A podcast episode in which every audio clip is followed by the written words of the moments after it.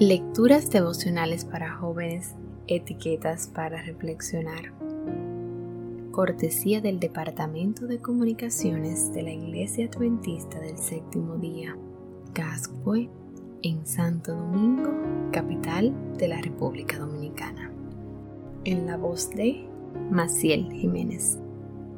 Hoy, 7 de marzo de 2021, la paradoja del aguijón en 2 de Corintios capítulo 12 versículo 10 leemos, Porque cuando soy débil, entonces soy fuerte.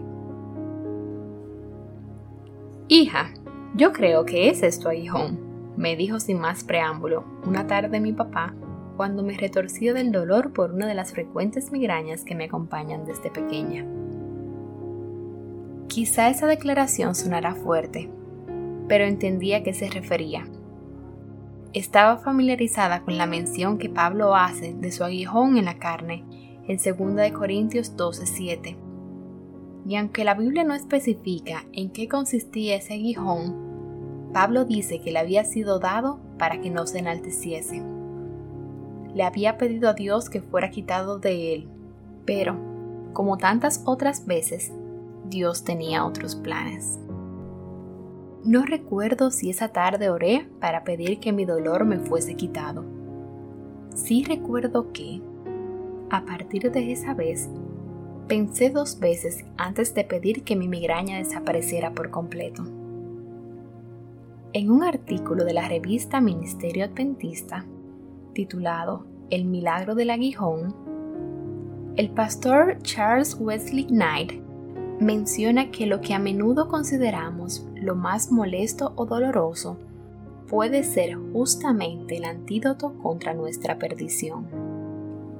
Sé que este ejemplo resultará un tanto burdo y limitado, pero me ayudó a entender este concepto un poco mejor.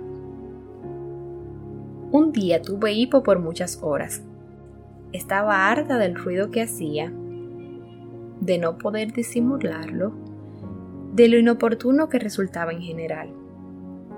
En un momento pensé, qué bueno sería no tener hipo nunca más. Mañana cuando ya no lo tenga, voy a recordar lo feo que fue y voy a estar agradecida todo el día. Voy a recordar lo mal que la pasé en compañía del hipo. Pero no fue así. Llegó el nuevo día y efectivamente, el hipo se había ido pero no recordé mi promesa de gratitud.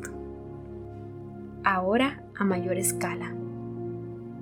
¿No será que nos puede llegar a suceder algo parecido si olvidamos que somos imperfectos, que no somos autosuficientes y que necesitamos recurrir diariamente a Dios para que nos recuerde quiénes somos y que es Él quien nos sustenta?